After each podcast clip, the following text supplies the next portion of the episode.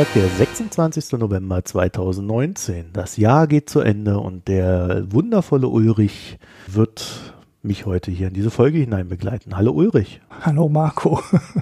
Herein begleiten, okay. Ja, ja. ja klingt ich gebe mir jede Mühe, auf was auch immer das sein soll. Wir haben nicht allzu viel zu vermelden vorweg, aber ganz wichtig, wir möchten uns ganz herzlich für die Sonderspenden bedanken, die es gab und die es hoffentlich auch noch gibt zum Jahresende. Das war total toll, das hat super geklappt. Ähm, wir haben fast alles, was wir vorgestreckt haben, äh, auch an Spenden wieder zurückbekommen. Und das freut natürlich insbesondere mich sehr, der es vorgestreckt hat. Dafür recht herzlich Danke. So, und jetzt müssen wir natürlich mehr oder weniger liefern und ich hoffe, das klappt auch alles. Ich kann dazu nur sagen, äh, ich hätte jetzt zum Beispiel am Freitag eine Aufnahme für eine Foreign Times gehabt, die schlichtweg geplatzt ist und ich habe keine Ahnung warum. Der mhm. Betreffende ist komplett verschwunden. Uh. Ja, also so Sachen passieren dann halt auch nebenher. Ne? Deswegen sind wir dann immer bis zum Schluss etwas angespannt was so unsere Planungen betrifft. Ansonsten möchten wir uns natürlich aber auch bei denjenigen bedanken, die hier wöchentlich oder auch monatlich wenn per Dauerauftrag oder Überweisung reinkippen und äh, naja, wie man so schön sagt, das ist das Öl, das unser Getriebe am Laufen hält. Mhm. Ulrich. Eine dreistellige Spende haben wir bekommen, ne? Aber ich fand die, äh, vor zwei, drei Wochen kam eine sehr niedrige mit einem sehr langen Text. So, ich habe wirklich, wirklich wenig Geld und äh, ich spende euch trotzdem was und so. Und auch über diese Spenden freuen wir uns sehr.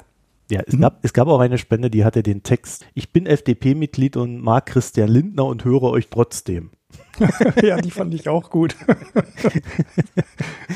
ja, ihr könnt uns also immer Texte dran schreiben. Wir können da auch herrlich drüber lachen. ja, oder weinen. Ja, manchmal weinen wir auch. Ich habe auch schon geweint. Bei Spenden? Ja, hm. ja, ein Spendentext ja? hat mich zum Weinen gebracht.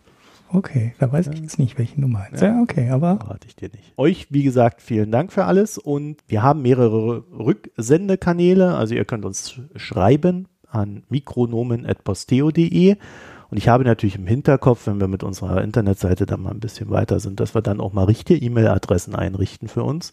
Ansonsten könnt ihr natürlich auf Twitter gehen, das ist ja so unser Hauptrückkanal als Mikroökonomen mit OE und Reddit und Facebook auch jeweils Mikroökonomen mit OE. Und jetzt kommen wir endlich in die Sendung rein und wir sprechen heute nicht über nichts. Es gäbe sicherlich was, aber wir haben es nicht aufgeschrieben. Das heißt, wir gehen gleich ins erste Thema rein und das erste Thema ist eine kleine Beobachtung von mir. Und zwar haben wir ja schon mehrfach darüber geredet, dass der Handelsstreit versucht wird, einem Phase One Trade Deal irgendwie beizukommen oder dass man versucht, das irgendwie abzuschließen und nicht mal das klappt. Ähm, in der Sache geht es jetzt weiter.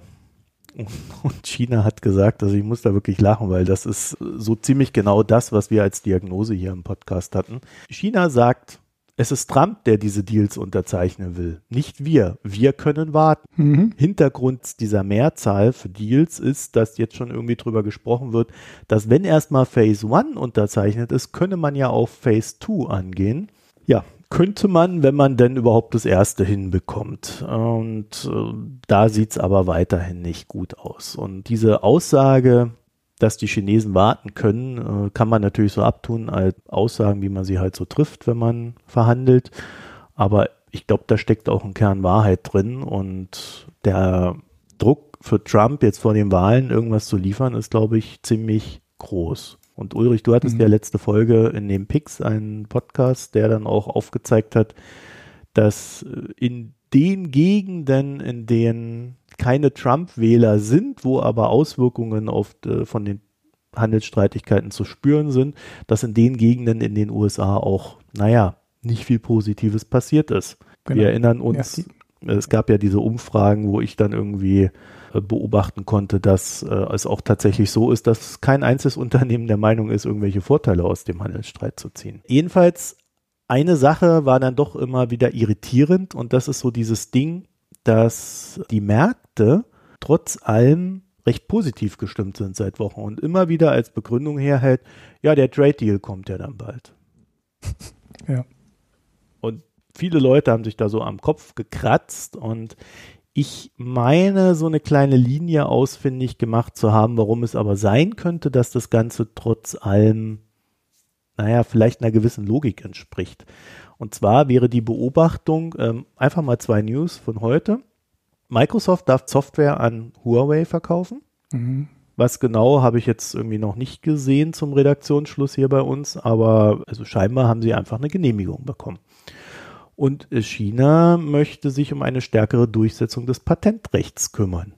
Was mhm. jetzt mhm. natürlich schon oftmals gesagt wurde, aber natürlich auch einer gewissen Logik entspricht, dass China selbst ja immer mehr Patente hat und auch in China natürlich ein Aufbegehren derjenigen, die Patente einreichen, ist, äh, sich drum zu kümmern. Jedenfalls könnte eine mögliche Strategie in diesem ganzen Handelsstreitding sein, dass jetzt schlichtweg abgerüstet wird. Ohne einen Vertrag zu haben, ohne einen Deal zu haben, fahren beide Seiten, kommen sich beide Seiten so Stück für Stück etwas entgegen und bauen die bisherigen Maßnahmen ab, um zu zeigen, okay, wir können Einigung irgendwo herstellen. Es könnte aber auch sein, dass diese Maßnahmen deswegen kommen, weil man an anderer Seite Maßnahmen trifft, die äh, wieder den Handelsstreit verstärken würden. Man aber auf diese Weise einfach nur so Kompensationsgeschäfte macht, sodass es in der gegenseitigen Waage 0 auf 0 aufgeht. Ja, also ich hm. mache hier einen großen Bohai mit irgendwelchen Sanktionen und hintenrum mache ich dann bei Huawei, lasse ich wieder ein bisschen mehr Software zu. Mhm. Mal so als Beispiel. Wäre meine These zu diesem Thema. Müssen wir aber weiter beobachten, weil leider stehen solche Sachen natürlich nirgendwo in Schrift geschrieben. Ja, ja, das ist jetzt der, der große Dealmaker macht jetzt da permanent irgendwelche kleinen Deals oder was, ich weiß es nicht, oder seine Administration rollt die ähm, gröbsten Fehler dann zurück, weil irgendjemand von Microsoft denen klar machen kann, dass wir mit dem Verbot des Softwareverkaufs an Huawei sich die USA oder die, und die US-Wirtschaft ins eigene Fleisch schneiden. Hm, ne, also weiß man nicht, ich verstehe auch die Logik nicht dahinter. Ne? Also ich sehe auch die Schritte, die du gerade beschrieben hast, aber ich kann mir die dann im Einzelnen auch irgendwie nicht erklären und da weiß man auch echt nicht, was dahinter den Kulissen abgeht. Deswegen ist es ein bisschen schwierig, aber wir versuchen ja immer so ein bisschen so die Luft zu schnuppern, die da im Raum schwebt und daher diese kleine Spekulation, die uns dann auch mal erlaubt sei. So, und jetzt, Ulrich, kommen wir zu deiner verlorenen Wette, die wir nicht abgeschlossen haben. ja, leider, ne? Ja. Für dich. ja. Weil ich hätte ja jetzt im Nachhinein zugeben müssen, ähm, ich hätte sie verloren, obwohl ich dann mich echt geärgert hätte, wenn ich sie verloren hätte. Also, ähm, ich, ich weiß gar nicht, ob wir das nur auf Twitter diskutiert haben oder ob wir das Thema auch mal hier im Podcast hatten, aber ich meine, wir hätten das im Podcast zumindest so am Rande mal angeschnitten. Ist aber auch wurscht. Es geht um den Börsengang von Saudi Aramco. Also das ist die saudische Ölfirma und das ist halt wirklich äh, der Laden, der in ganz Saudi-Arabien staatlich das Öl fördert. Ja, nicht nur fördert, ne, auch verarbeitet, dann in den ganzen Erdgasgeschichten stecken da drin und so weiter und so fort. Also es ist eines der größten Unternehmen der Welt. Ja, also ich habe mal versucht herauszufinden, ob es überhaupt ausländische Firmen gibt, die in Saudi-Arabien Öl fördern. Ähm, bin da nicht zu einer sicheren Antwort gekommen, aber so wie ich das immer lese, sind die wirklich der Monopolist, der in Saudi-Arabien Öl fördert und verarbeitet. Die Firma ist auf jeden Fall groß ne, und richtig groß. Das wissen die Saudis auch und ähm, haben, sind immer auf der Welt rumgereist und haben gesagt, ja, der Laden ist zwei Billionen Dollar wert. So, das ist so ungefähr das Doppelte von dem, was Apple und wer ist gerade auf zwei, Microsoft wert sind in der Börsenkapitalisierung. Die sind alle so Pi mal Daumen eine Billion Dollar im Moment wert. Äh, Saudi Aramco sollte zwei Billionen wert sein. Und der Börsengang ist schon so eine Geschichte, die jetzt schon länger diskutiert wird. Also so mindestens zwei Jahre, würde ich mal sagen, ist das aktiver auf der Agenda. Und ich habe ja behauptet, äh, die Saudis wollen den Börsengang gar nicht, die wollen den Börsengang nur antäuschen. Ne?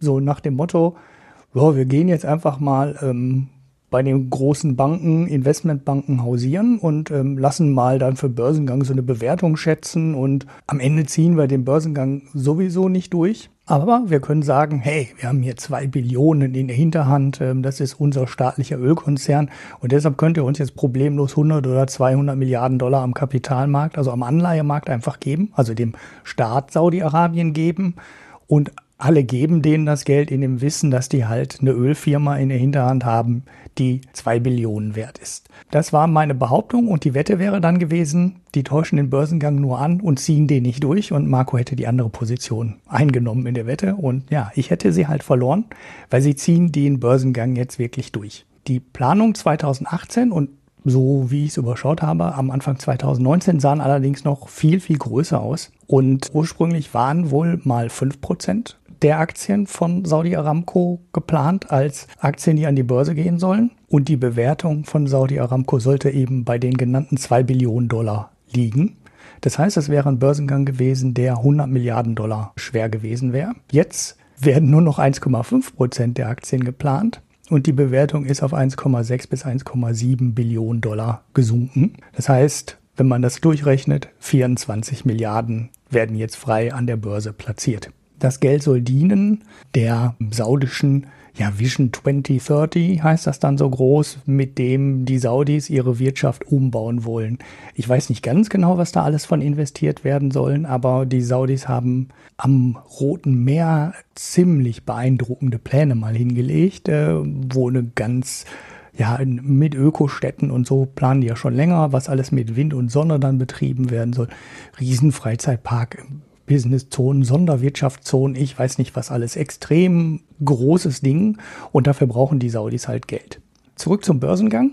Die Aktie sollte halt an einer richtig guten, großen Börse gehandelt werden, ne, weil es sollte ja mhm. ursprünglich auch mal um 100 Milliarden Dollar Börsengang gehen und dann kannst du halt nicht an irgendeine Klitschenbörse gehen, sondern dann müsste schon irgendwo ja, nach Tokio gehen oder nach New York gehen oder nach London gehen, vielleicht sogar an zwei Börsen gleichzeitig mit so einem Dual-Listing, da sind die Saudis überall hingegangen, haben gesagt, so hier ist unsere Firma, wir würden gerne bei euch eure Aktien platzieren. Und dann haben die ähm, in den USA gesagt, ja, das sind unsere Transparenzanforderungen an die Firma und ihr müsst die und die und die und die und die Bedingungen alle erfüllen. Haben die Saudis gesagt, uh, das wollen wir aber gar nicht. Und dann sind die Saudis dann nach London gegangen und haben die gesagt, so, ja, wir würden gerne bei euch an die Börse gehen. Und dann haben die, die Londoner Börsenaufsicht halt gesagt, ja, das und das und das sind unsere Bedingungen und sonst könnt ihr hier nicht ein offizielles Listing bekommen. Und dann haben die Saudis gesagt, hey, Quartalsberichte und das ist so alles so Zeug, das wollen wir gar nicht. Und oh, die Rechnungslegung gefällt uns auch nicht. Und naja, die haben dann halt so eine Börse nach der anderen abgeklappert, sind überall abgeblitzt, also nicht abgeblitzt in dem Sinne, dass sie gesagt haben, nee, du kommst hier nicht hin, weil du bist eine böse saudische Firma, sondern die sind abgeblitzt, weil die Saudis die Transparenzanforderungen nicht erfüllen wollten und gesagt haben, ah, das war eigentlich schon ganz schön, wenn man das alles so im Geheimen weiter aushandeln konnte und keiner so genau wusste, wo wir wie viel Öl fördern und ne, das halt so, ein, so eine Blackbox war für den Investor. Gut, das war dann nicht aufzulösen, der Konflikt zwischen Transparenzanforderungen der Börse und dem, was die Saudis an Transparenz liefern wollten. Und ja, jetzt gehen sie in Saudi-Arabien an die Börse, was wohl auch einer der Gründe ist, warum sich das Volumen so deutlich reduziert hat, weil es wird wohl schwierig sein, einen 100 Milliarden Dollar Börsengang an so einer, ja, soll man sagen, drittklassigen Börse zu machen? Es zweite ja, Klasse? Ja, ja, ja, ja, ja, Ulrich, Ulrich, Ulrich. ja, also wenn du dich die auf die Liste der Knochensäger in Saudi-Arabien unbedingt setzen möchtest, sagst du sowas. Da sind doch jetzt wieder im Vorfeld des Saudi Aramco IPOs, haben sie jetzt wieder ein paar Dissidenten eingebuchtet.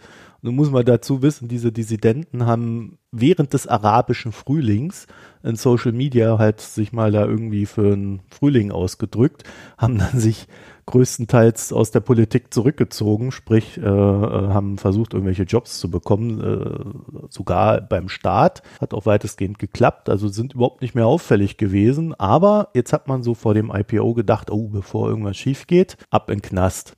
Also, okay. das ist so die Stimmung da in diesem Land. Okay, ich habe gerade noch mal kurz nachgeguckt. So ganz so klein ist die Börse gar nicht. Hm. Nee, es ist jetzt nicht die unwichtigste Börse der Welt, weil halt Saudi-Arabien nicht so ganz unwichtig ist. Aber es ist natürlich, wenn man von den hochtrabenden Plänen her guckt, ist das ein ziemlicher Rückschlag. Und nach allem, was man da jetzt so lesen durfte, was ja immer so rauströpfelt, aber natürlich nie offiziell ist, scheint es ja auch so zu sein, dass Ausländer in Anführungszeichen eigentlich gar keinen Bock hatten auf die Bewertung der Aktie und äh, nichts zeichnen wollten währenddessen mit dem Regime verbundene Personen mehr oder weniger gesagt wurde, naja, Also wir brauchen Geld und wir wollen uns jetzt auf den Heimatmarkt konzentrieren und ihr seid Teil unseres Heimatmarktes. Oder? Fragezeichen.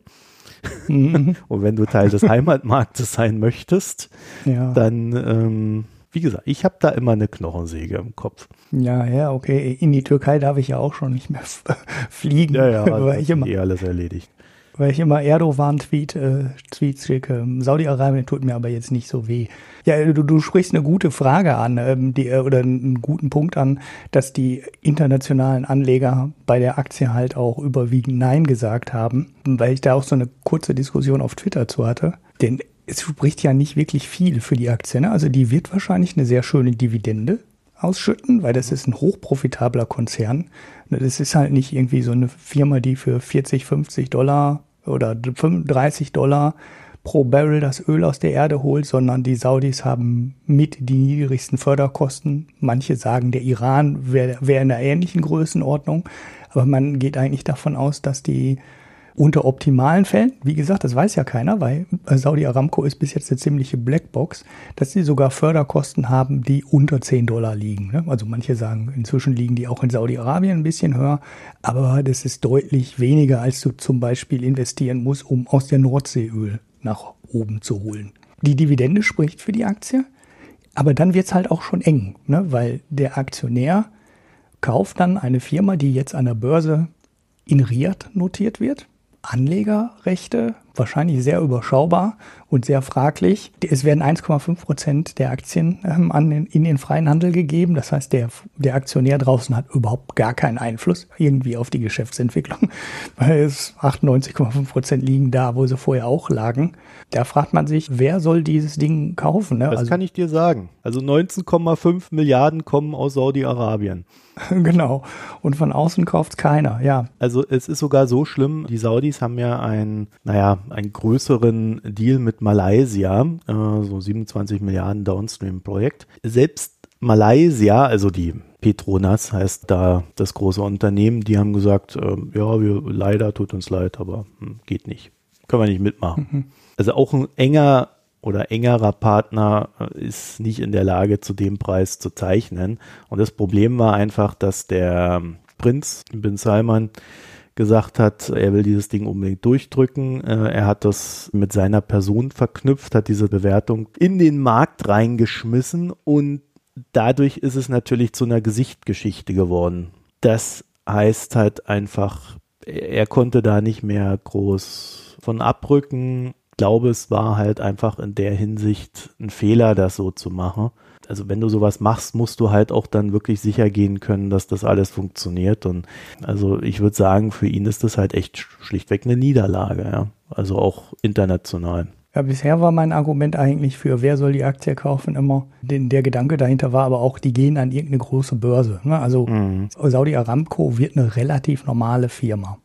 So, sie gehen an eine große Börse, erfüllen die normalen Transparenzanforderungen, die eine Firma an einer westlichen Börse halt hat und wird damit eine normale Aktie, die dann allein wegen der Bewertung und selbst bei kleinem Streubesitz von, damals waren ja mal 5% geplant, ist es halt eine Firma, die 100 Milliarden Dollar Free Float hat.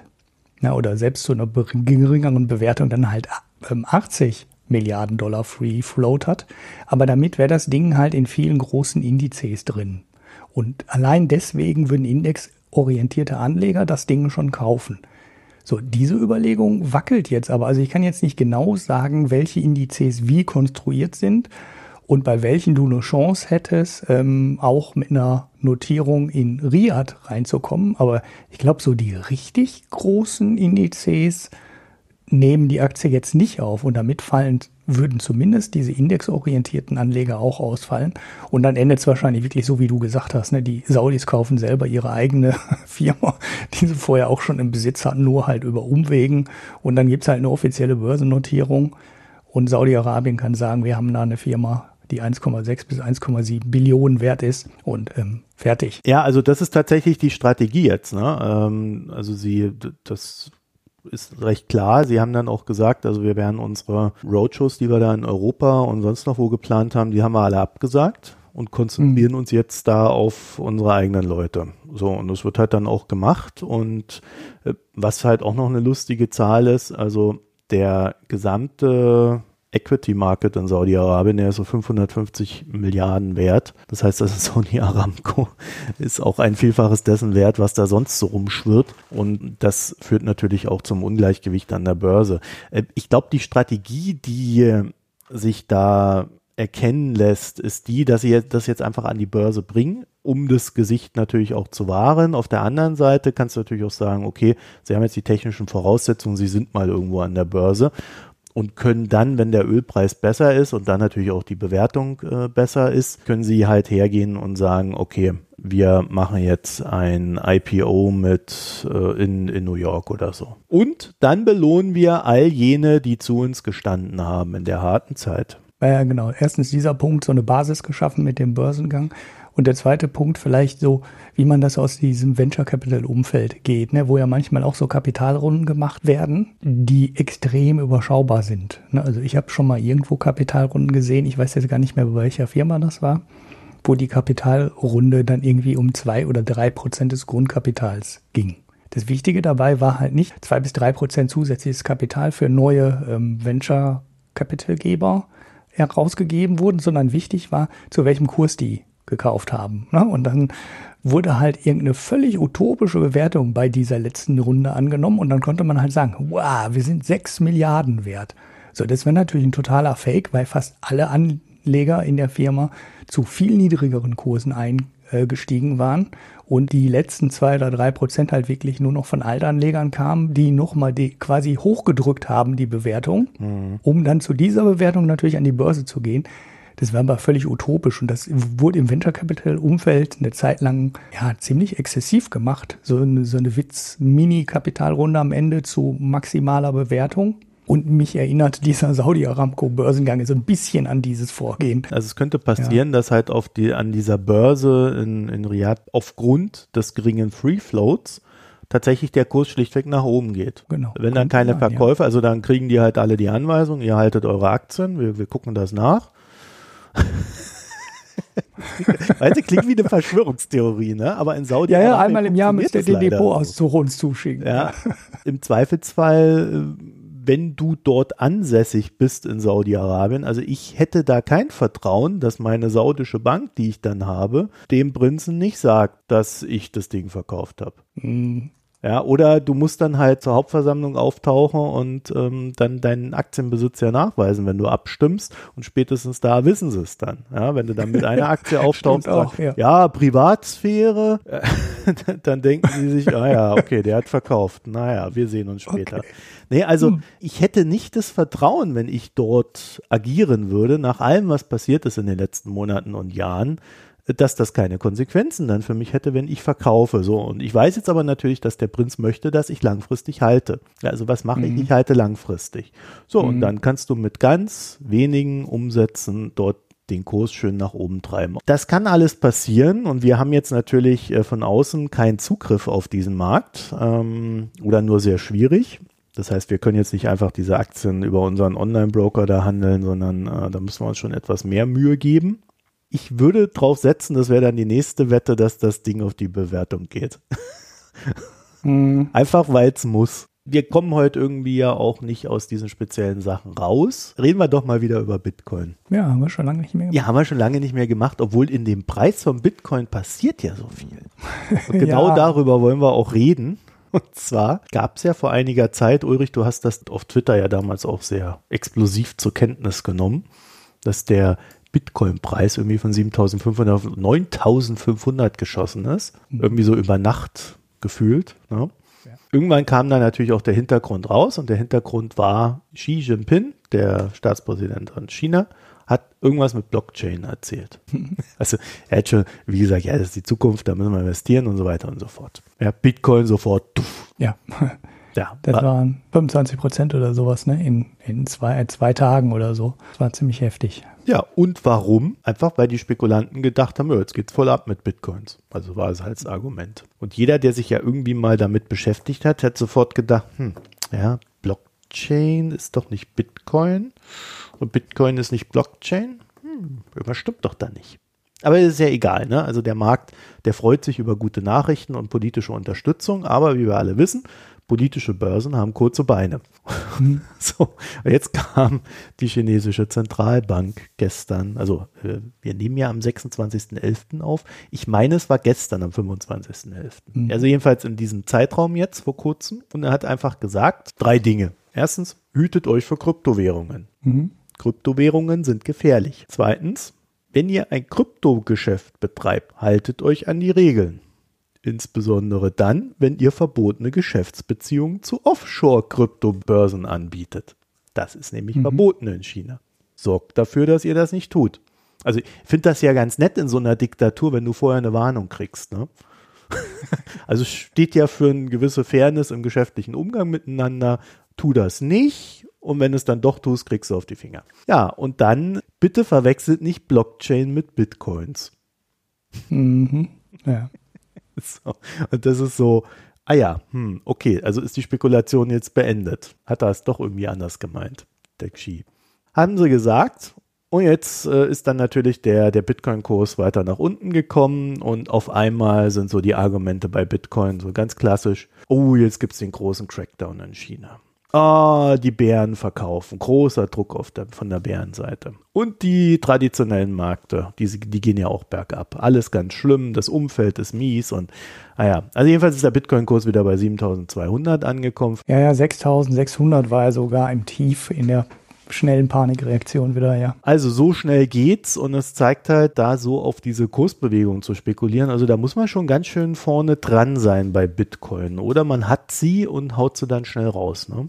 Mhm. Ist aber dann vielleicht wie bei Saudi Aramco, wo wenig Liquidität im Markt ist, könnte es auch mal schnell nach oben oder unten. Meine Überlegung war ja sowieso von vornherein totaler Mist. Ich weiß noch, mhm. du hattest das auf Twitter gepostet und habe ich auch sofort gesagt, was ist das denn für eine schwachsinnige Überlegung? Also, die, dass die chinesische Notenbank Überlegungen hatte, irgendwas in Richtung einer elektronischen chinesischen Währung zu machen ist keine News. Also war er auch zu diesem Zeitpunkt, als der Bitcoin, ich habe das gerade nochmal nachgeguckt, der war ja sogar deutlich über 10.000 in diesem Superkurssprung, der dann da stattgefunden ja, hat. Ja, je nach glaub, Börse. War, ne? Ich glaube, es war auch so ein Wochenende, an dem das kam, wo ich die Nachricht gar nicht so richtig live mitbekommen habe. Wo ich mich auf einmal gewundert habe, dass der Kurs auf einmal wieder fünfstellig war. Da war der Kurs sogar kurzfristig intraday über 10.000 Dollar. Zu dem Zeitpunkt war auch die Nachricht, dass die chinesische Notenbank oder Zentralbank darüber nachdenkt, irgendwas mit einem chinesischen, mit einer elektronischen chinesischen Währung zu machen, nicht neu, die war schon älter.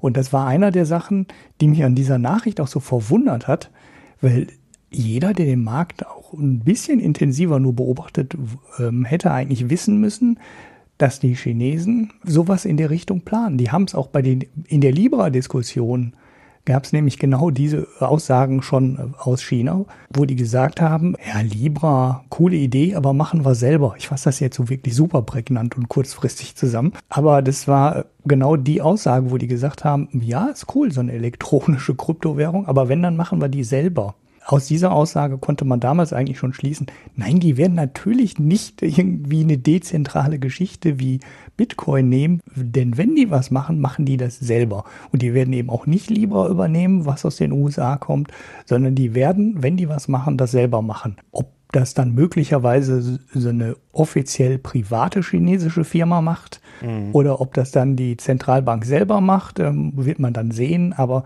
die werden weder Bitcoin nehmen, noch werden die Libra nehmen. Die werden was in China entwickeln. Wer genau das macht, ist unklar, aber aus der Ecke wird irgendwas kommen. Und das war zum Zeitpunkt der Nachricht auch schon klar, dass da nicht Bitcoin genommen wird, sondern ja, das war eine völlige hält ja niemanden ab, da irgendwie rumzuzocken. Ne? Ja, da genau, kaufen wir am Ende, kaufen ja dann die Leute deswegen des Zeugs schnell hoch, weil sie glauben, dass irgendein Depp es hochkauft. Also selbst wenn sie mhm. es wissen. Man muss dann halt nur ganz vorne stehen und das ist halt bei diesem ganzen Kryptokram aufgrund dieser zersplitterten Börsenlage ja auch nicht ganz so leicht. da mhm. muss man schon wirklich tief in dem Geschäft drinstecken. Aber passend zu Bitcoin und den ganzen Doom-Ängsten, die es ja da hinten dran auch so teilweise gibt, gibt es jetzt auch bald ein Auto, ne? Weiter zu irren Sachen. In diesem Fall zu einem irren Auto. Ja, es gibt jetzt ein Pickup. Also demnächst gibt es ein Pickup von Tesla. Und der ist, obwohl er unfassbar futuristisch aussieht und unfassbar groß ist. Also ich meine, Elon Musk ist jetzt nicht wirklich groß, aber er wirkt von diesem Auto wirklich wie ein Zwerg. Und ja, ich, ich habe ihn jetzt noch nicht live gesehen, aber mit Elon Musk daneben sieht das Auto halt wirklich so aus, wie man sich so einen US-Truck vorstellt, halt unfassbar oversized. Was ich dann dran ganz interessant fand, ist der Preis, weil das ist im Endeffekt Model 3 Preis. Also wenn du nur einen Motor nimmst, dann soll der knapp 40.000 Dollar kosten und das ist ungefähr die Ecke, wo das Model 3 auch liegt. Und dann kriegst du den halt mit zwei Motoren und als neue ähm, Tesla-Entwicklung auch mit drei Motoren. Also dann, ich glaube, die Vorderachse war es hat ein Motor und ich glaube, hinten sitzen zwei Motoren. Das Ding kann dann auch irgendwie dein Haus ziehen. Äh, so ungefähr. Also du musst es nicht mal aufbocken, sondern der zieht das einfach weg. Ich übertreibe jetzt ein bisschen. Aber was ich dann völlig irre fand, ich habe ja gedacht, ich habe erst gedacht bei dem Design, das ist ein Postillon-Artikel, der will mich verarschen, auf Deutsch gesagt. Das kann doch nicht. So ein Auto traut sich keiner. Da hast du sofort ähm, geschrieben, nee, das ist die Zuspitzung des äh, SUV-Gedankens und das Ding muss ich eigentlich verkaufen. Und ja, das tut's scheinbar auch, weil das Auto hat jetzt in den ersten vier Tagen 200.000 Vorbestellungen, was ich eine komplett irre Zahl finde. Wie aussagekräftig jetzt die Vorbestellungen sind, ist schwer zu sagen, weil man, glaube ich, auch weniger Geld hinterlegen muss. Als ja, es steht hier 100 Dollar oder Euro äh, für eine Vorbestellung. Ja. Das waren ja mal 1000, ne? Ja, ja, bei Model 3 waren es noch 1000, genau. Das ist also eigentlich auch ein Witzbetrag und es wissen ja inzwischen auch alle Leute, wenn ich das Auto dann am Ende nicht kaufe, kriege ich halt auch mein Geld zurück. Das ist halt quasi nix. Von daher ist es auch relativ risikolos, ähm, das dann ja. anzuzahlen ja. und, und durch. Äh, es gibt eine geile Sache bei dem Auto. Also ich habe ja. mir das, Ulrich, wenn ich kurz rein darf, äh, mhm. Ich habe mir das Ding angeguckt und eigentlich hat es mir sofort gefallen. Also jetzt nicht vom Design her, das ist halt, äh, ja, mein Gott. Aber äh, die haben ja noch so ein paar andere Bilder gezeigt, wo du dann so hinten ausklappen kannst. Dann hast du da so irgendwie einen halben Grill da drin und alles, also, was man sich so vorstellt. Also äh, das ist abseits dieses Survival-Gedankens und in den USA gibt es ja eine, eine riesige Prepper-Community, aber es ist eigentlich so ein Ding, was in Amerika, glaube ich, extrem gut funktioniert. Du hast wirklich dieses Survival-Ding einerseits, du hast andererseits äh, hier dieses große, mächtige Ding, also da hat Elon Musk hat ja so ein Video auf Twitter gestellt, wie dieser Cybertruck so ein Ford 150, der in die andere Richtung fährt, einen Berg hochzieht.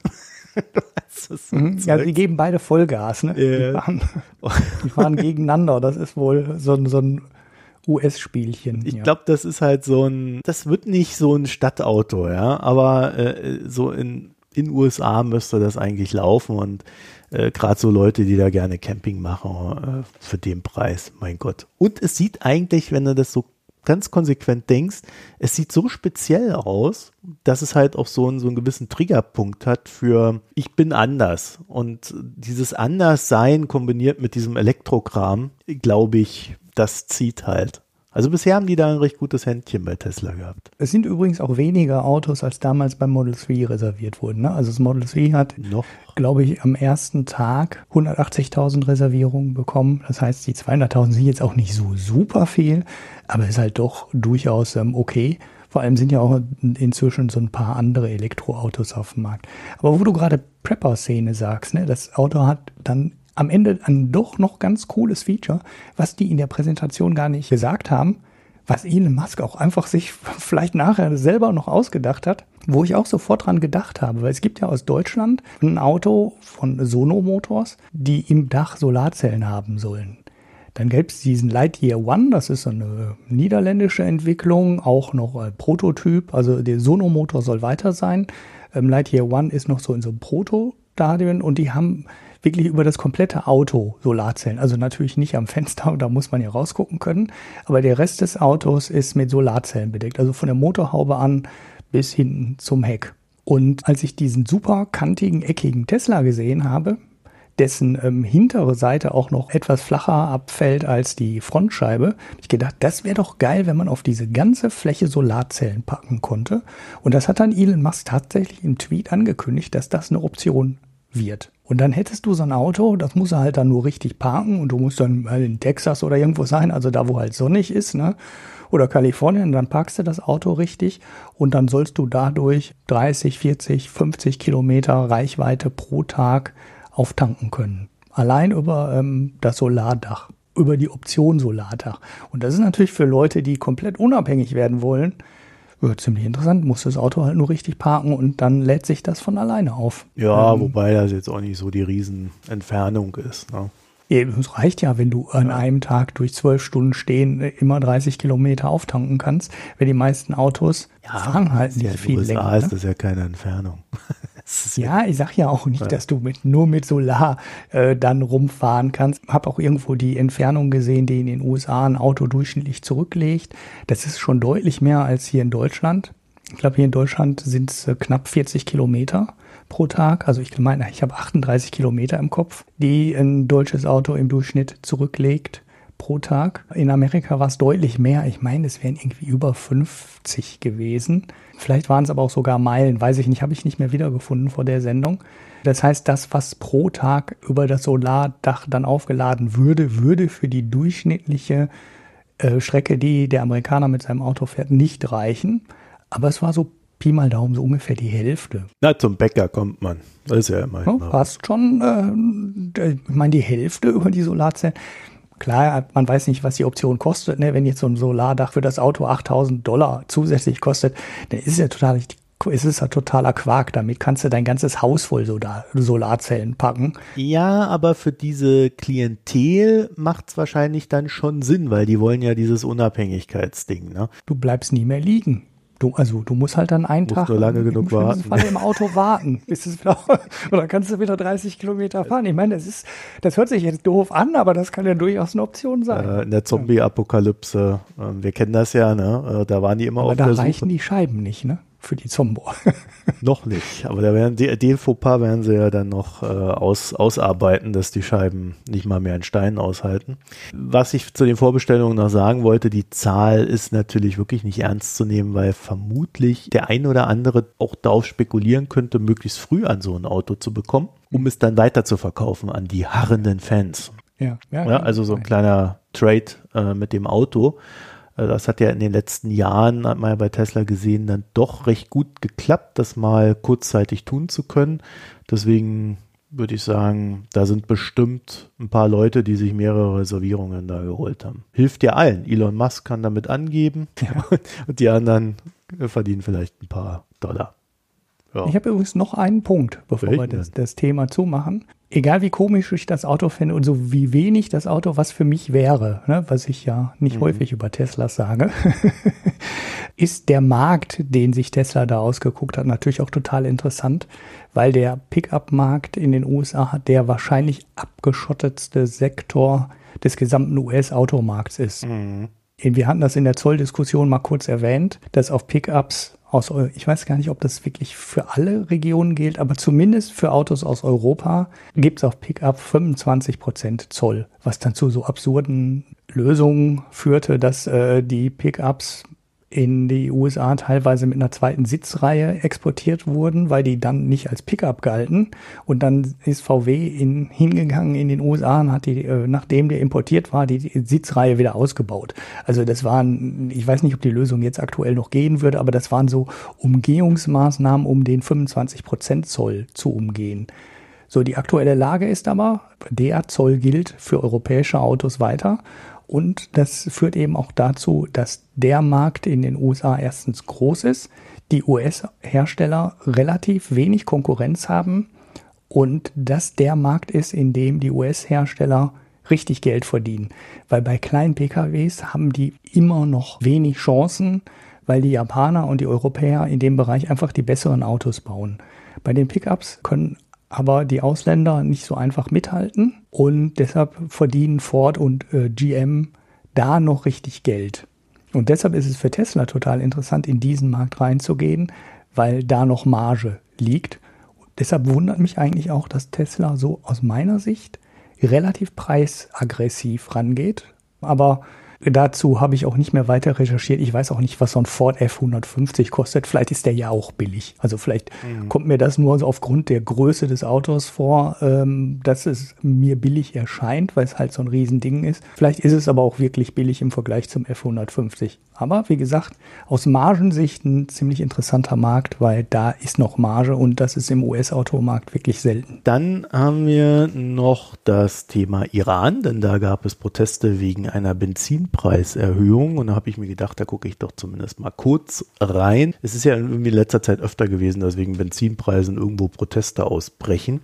Hier ist es, glaube ich, etwas spezieller als äh, zum Beispiel in Frankreich. Grundsätzlich ist es halt einfach so, bisher oder auch immer noch, aber äh, im Iran werden die Benzinpreise von der Regierung subventioniert. Und es gab da seit Jahren einen Plan, der schon äh, unter Mahmoud Ahmadinejad ersonnen wurde. Die Idee war einfach, ähm, die Benzinpreise zu erhöhen, also weniger zu subventionieren und das eingenommene Geld an die Armen zur Kompensation auszugeben, sodass der Staat seine Einnahmenbasis verbessern kann. Klingt ja theoretisch erstmal gut. Ne? Mhm. Hintergrund ist, dass die Regierung auch behauptet, dass die oberen 10% des Landes von den Benzinpreissubventionen ungefähr 23 mal so viel profitieren würden wie die Armen. Mhm. Jetzt ist es so, sie haben den Plan mehr oder weniger umgesetzt und äh, das Ergebnis ist, das Benzin steigt um 50% auf 12 Cent je Liter für maximal 60 Liter pro Monat. Und bei mehr als 60 Liter je Monat muss man dann 26 Cent je Liter zahlen. Mhm. So, nach der Entscheidung gab es Proteste und Tote. Nun ist die Frage, stimmt es überhaupt, ob da die Reichen 23 mal so viel profitieren im Gegensatz zu den Armen von den Subventionen? Da gibt es eine Studie der Management and Planning Organization of Iran und ja, ich sag's mal summa summarum, wenn man die oberen Dezil miteinander vergleicht, dann profitieren die Reichen 17 mal mehr von der Subvention als die Armen. Wenn man die oberen drei Dezil mit den unteren drei Dezil vergleicht, dann profitieren die oberen immerhin noch siebenmal so stark von den Subventionen. Was halt auch einfach daran liegt, dass die halt mehr rumfahren. Ne? Also während die einen nur die notwendigsten Fahrten machen, weil sie wenig Geld haben, können die anderen halt ordentlich loslegen und haben natürlich auch Autos, die viel mehr verbrauchen. Mhm. Starke Kisten. Ausgangslage im 2018 lag die durchschnittliche Inflationsrate bei 30,5 Prozent. Im April 2019 lag die Inflation bei 50 Prozent, im Oktober bei rund 28 Prozent.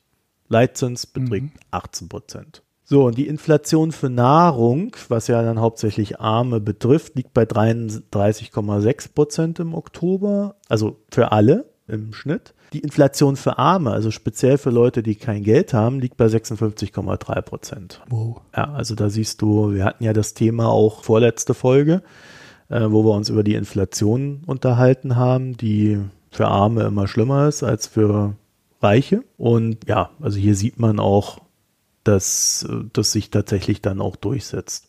Zu den Gehältern und Löhnen, muss ich sagen, habe ich keine wirklich verlässliche Quelle gefunden. Deswegen sparen wir das Thema aus. Ich kann nur so viel sicher sagen, dass die Gehälter weniger stark steigen als die Inflation. Also gerade wenn du arm bist, hast du dann natürlich immer mehr Geld, das du für Essen ausgeben musst oder halt für äh, Benzin, um von A nach B zu kommen, um wenigstens überhaupt noch was zu verdienen. Mhm. Also du befindest dich in der doppelten Zange als Armer. Mhm. Es gibt zu diesen Inflationsgeschichten äh, in Bezug auf Benzinpreise verschiedene Erwartungen.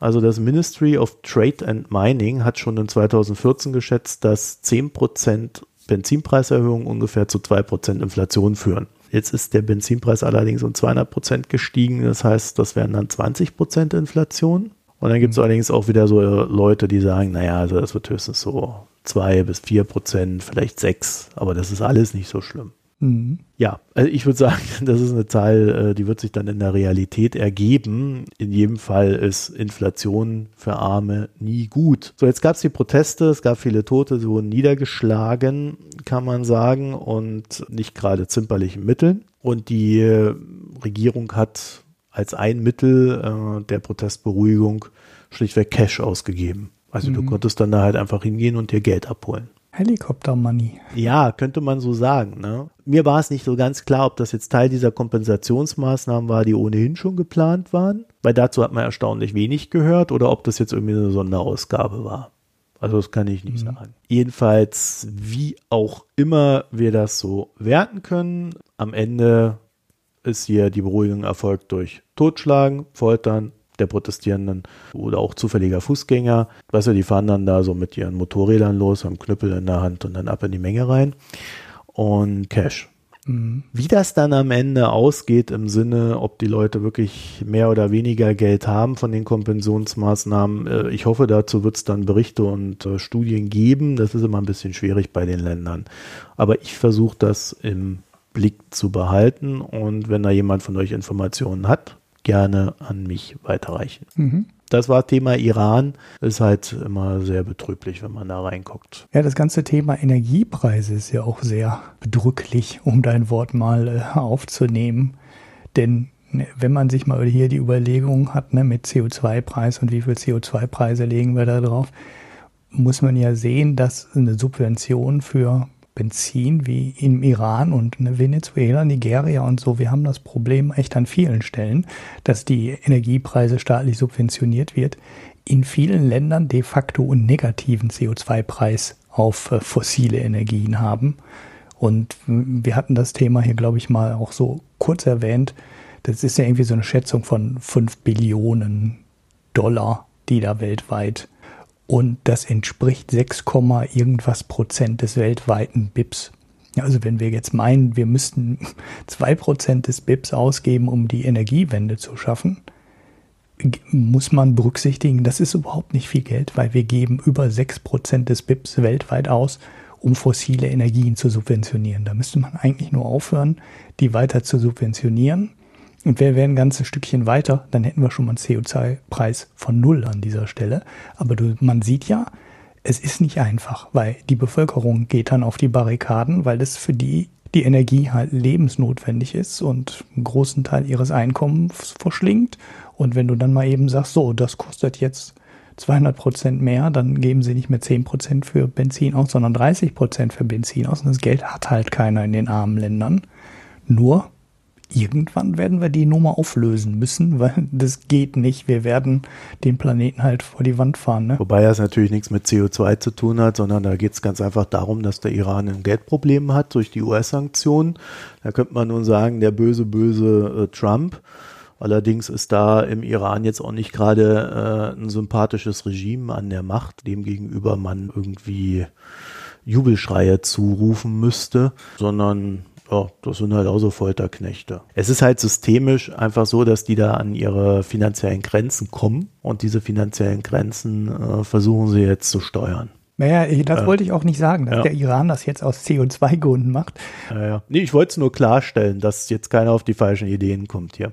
Genau, dass da die besonders nett sind, sondern denen geht einfach das Geld aus. Weil man sieht ja an der Zahl schon auch 6,5 Prozent des weltweiten BIPs für Energie Subventionen von fossilen Energien, das ist natürlich saumäßig viel Geld. Ne? Also dass, dass ähm, auch Länder, die viel Öl haben, wie der Iran, haben nicht genug Geld in der Kasse, um das zu bezahlen. Ich verlinke mal so einen Artikel bei vox.com zu dem Thema. Da sieht man halt äh, auch schön, wie viel höher ähm, die Staatseinnahmen wären, wenn das weggehen würde, weil der Staat weniger Geld ausgeben würde, wie viel niedriger der ähm, Spritverbrauch wäre in den Ländern und äh, wie viel Geld wir dann über hätten ähm, für eine Energiewende, wenn wir das alles machen würden. Aber wir sind halt sehr, sehr weit davon weg und das ist ein dickes Brett, was zu bohren geht, um da den Hebel umzulegen. Dann haben wir noch das Thema Steuerflucht und Steueroasen. Mehr oder weniger Nachklapp zur letzten Sendung.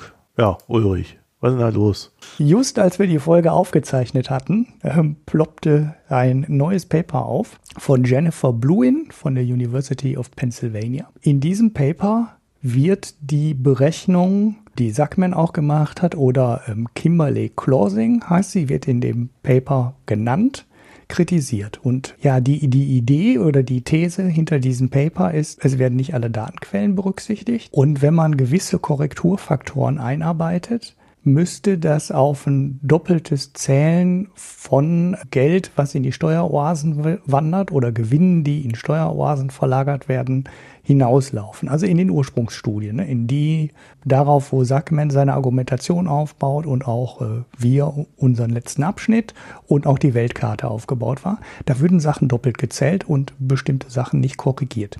Das Paper meint, nach Berücksichtigung dieser Faktoren hätten die äh, multinationalen Konzerne der USA, nur um die USA geht es in diesem Paper, also es ist keine weltweite Untersuchung, im Jahr 2012 nicht 77 bis 111 Milliarden Dollar in Steueroasen geschleust, sondern nur 10 bis 32. Also wirklich ein Bruchteil der Ursprungsschätzung. Ähm, das Paper ist ungefähr 40 Seiten lang. Es ist ähm, auch ziemlich technisch. Ich habe das nicht im Detail durchgelesen, habe allerdings äh, von Kimberly Closing auf Twitter schon eine Antwort auf, der, auf die ganze Sache gefunden. Und sie meint, das neue Paper würde im Endeffekt zu viel oder auch falsch korrigieren. Also sie gibt zu, wenn sie die Untersuchung heute neu machen würde, dann würde sie andere, andere Ergebnisse liefern und die wären auch niedriger als damals. Es gäbe einige Sachen, die müsste man nach unten korrigieren. Allerdings gäbe es andere Sachen, die man auch nach oben korrigieren müsste. Es gibt aber noch kein neues Paper dazu und keine neue ähm, Überarbeitung, sondern es gibt halt nur so einen kleinen Twitter-Thread über sieben oder acht Tweets, zu dem Thema. Sie erwähnt zum Beispiel, dass in der Studie ähm, in bestimmten Jahren auf die Bermudas so gut wie keine Steuern oder keine Gewinne von multinationalen Konzernen mit Sitz in den USA geflossen sein sollen. Wir wissen allerdings alle, da liegt unfassbar viel Geld. Und sie fragt sich, wie soll das zusammenpassen? Also ja, vielleicht lag es da ja schon. Genau, sind das alles, äh, sind das alles Altvermögen oder kommt das vielleicht alles aus Europa und kommt nicht von US-Konzernen? Sie findet die Überlegung nicht schlüssig. Ich kann jetzt allerdings, wie gesagt, das Ding ist 40 Seiten lang und ziemlich technisch und da muss man auch schon genau wissen, äh, wie die Sachen ablaufen, um das Ding zu verstehen. Und ja, da müsste ja, ich mir dann wahrscheinlich. Vielleicht holen wir uns da ja mal den Johannes Becker äh, zu, ja. zur Seite und ähm, der hat das ja schon recht eindeutig als ja, Game Changer bezeichnet in seinen ersten äh, Aussagen und äh, betrachten uns das dann nochmal ja, jetzt wollte ich noch ein bisschen über die Ökonomie und den aktuellen Status ranten und äh, ein bisschen darüber jammern, dass die Ökonomie selbst zu so entscheidenden Themen nichts Konkretes sagen kann, weil ich finde es echt äh, schade, ich finde es echt traurig, dass der eine sagt äh, 10 bis 32 Milliarden, der andere sagt 77 bis 111 Milliarden. Was ist denn das für eine Spanne? Mein Gott, wir reden hier über echt ein, ein super wichtiges Thema und keiner kann sagen, wie viel Geld in Steueroasen landet. Also hallo, können wir da mal irgendwie äh, zuverlässige Zahlen haben, um mal politische Entscheidungen treffen zu können? Oder ähm, müssen wir immer nur immer nur raten an der Stelle. Also ich bin da sehr unzufrieden und ich bin sehr ungehalten. ich glaube, das liegt halt auch einfach an der Datenlage. Ne? Also wenn du die Daten halt nicht hast, kannst du sowas halt auch nicht berechnen und musst irgendwelche Annahmen treffen. Und das ist halt immer wieder dieses Problem mit diesen Annahmen. Genau, das ist. Ich frage mich halt, wie man überhaupt so einen festen Standpunkt haben kann, wenn man ihn nur Annahmen trifft. Das ist das, was. Ja gut, die Spannen, die die beide haben, sind schon sehr groß. Ne? Also grundsätzlich 10 bis 33 ist natürlich auch eine riesige Spanne. Aber das ist genau der Grund dahinter, warum die auf andere Ergebnisse kommt, weil sie andere Datenquellen ja, heranzieht. So, jetzt haben wir also eine Spanne von 10 bis 111, ne? Ja, genau. Und das ist Mist. Also wir müssen total irgendwie genauer was wissen. Ja klar, Steuergeheimnis und die Unternehmen sind ja auch nicht doof und die machen das auch nicht alles transparent. Aber es ist echt schwierig, da mal was zu haben. Ne? Und gibt ja Leute, die sagen, wir brauchen in Deutschland eine Vermögenssteuer. Nicht, weil wir die für politisch sinnvoll halten, sondern damit wir die Daten nicht mal bekommen über die Vermögen, weil wir raten alle nur, wir kennen die alle nicht. Wir haben da keine verlässliche Datenbasis. Weißt du, ich habe dazu heute eine schöne Geschichte gehört, die erzähle ich jetzt noch. Es gibt ja Leute, die haben so in ihrem Haus Kunst rumhängen, ne? Mhm. Und das wäre ja so eine erste Anlaufstelle, oh ja, Kunst, das hat doch einen Wert, den kann man doch messen, da brauchst du nur einen Experten und so weiter und so fort. Und dann äh, gibt es ja Versicherungen und die Versicherungen gehen dann da halt rein, machen dann so eine Liste, ja, das und das ist drin und ja, kann man dann versichern und so weiter. Und dann gibt es halt Leute, die sagen, nee, ich will diese Versicherung nicht meiner Kunst. Ich lasse die nicht versichern, weil wenn es eine Vermögensteuer geben würde, dann ist doch die Versicherung die erste Anlaufstelle für den Staat, um zu sagen, Mensch, ihr habt das doch da, gibt uns das doch mal, was der da so hat. Mhm. So, und dann lassen die halt ihr Zeugs, was sie da drin hängen haben, nicht versichern, weil sie Angst vor der Vermögensteuer haben. Soweit ist diese Diskussion gediehen. Gesellschaftsteil. Kommen wir zu den Picks. Hast du Picks? Ich habe natürlich einen Pick. Du weißt doch, ich habe immer einen Pick. Ja, du hast immer einen Podcast irgendwo rum. Ich habe immer einen Podcast. 50 Things That Made the Modern Economy, Stock Options vom 24. November 2019. Eine schöne Beschreibung, wieso CEOs heute so wahnsinnig viel Geld verdienen, obwohl sie eigentlich nicht so viel Geld verdienen sollten. So, und jetzt habe ich mal versucht, das mit Cliffhanger zu formulieren, obwohl das nur ein 10-Minuten-Podcast ist. Das war schon. Ich habe keinen Pick. Ich war unterwegs und habe das Buch gelesen, das wir dann demnächst in der Buchbesprechung besprechen werden. Bin auch fertig geworden. Oh. Ja, 300 Seiten, habe dann schon das nächste angefangen, das wir ja dann irgendwie zwei Wochen später besprechen wollen. Also ich bin blank aufgrund vorbereitender Dinge. Aber ich habe ein Bier getrunken. Ja, ja, ich nicht. Ich war nämlich in der Schweiz und bin da auf ein Bier gestoßen und es nennt sich Quöllfrisch. Mhm. So, und jetzt müsste es bei dem einen oder anderen Hörer oder Hörerin klicken. Quöllfrisch ist nämlich das Bier, das der André Kühnlenz ah. vorgeschlagen hat. Und ja, ich habe es getrunken. Ich kann verkünden, gar nicht mal so schlecht. Mhm. Bisschen mehr Geschmack hätte es schon gut getan. Ja. Und ich habe getrunken ein Quöllfrisch Naturtrüb, um genau zu sein. Ist jetzt nicht so, so die große ähm, Erkenntnis. Es ist jetzt auch nicht schlecht, das ist mir ganz alles ganz angenehm.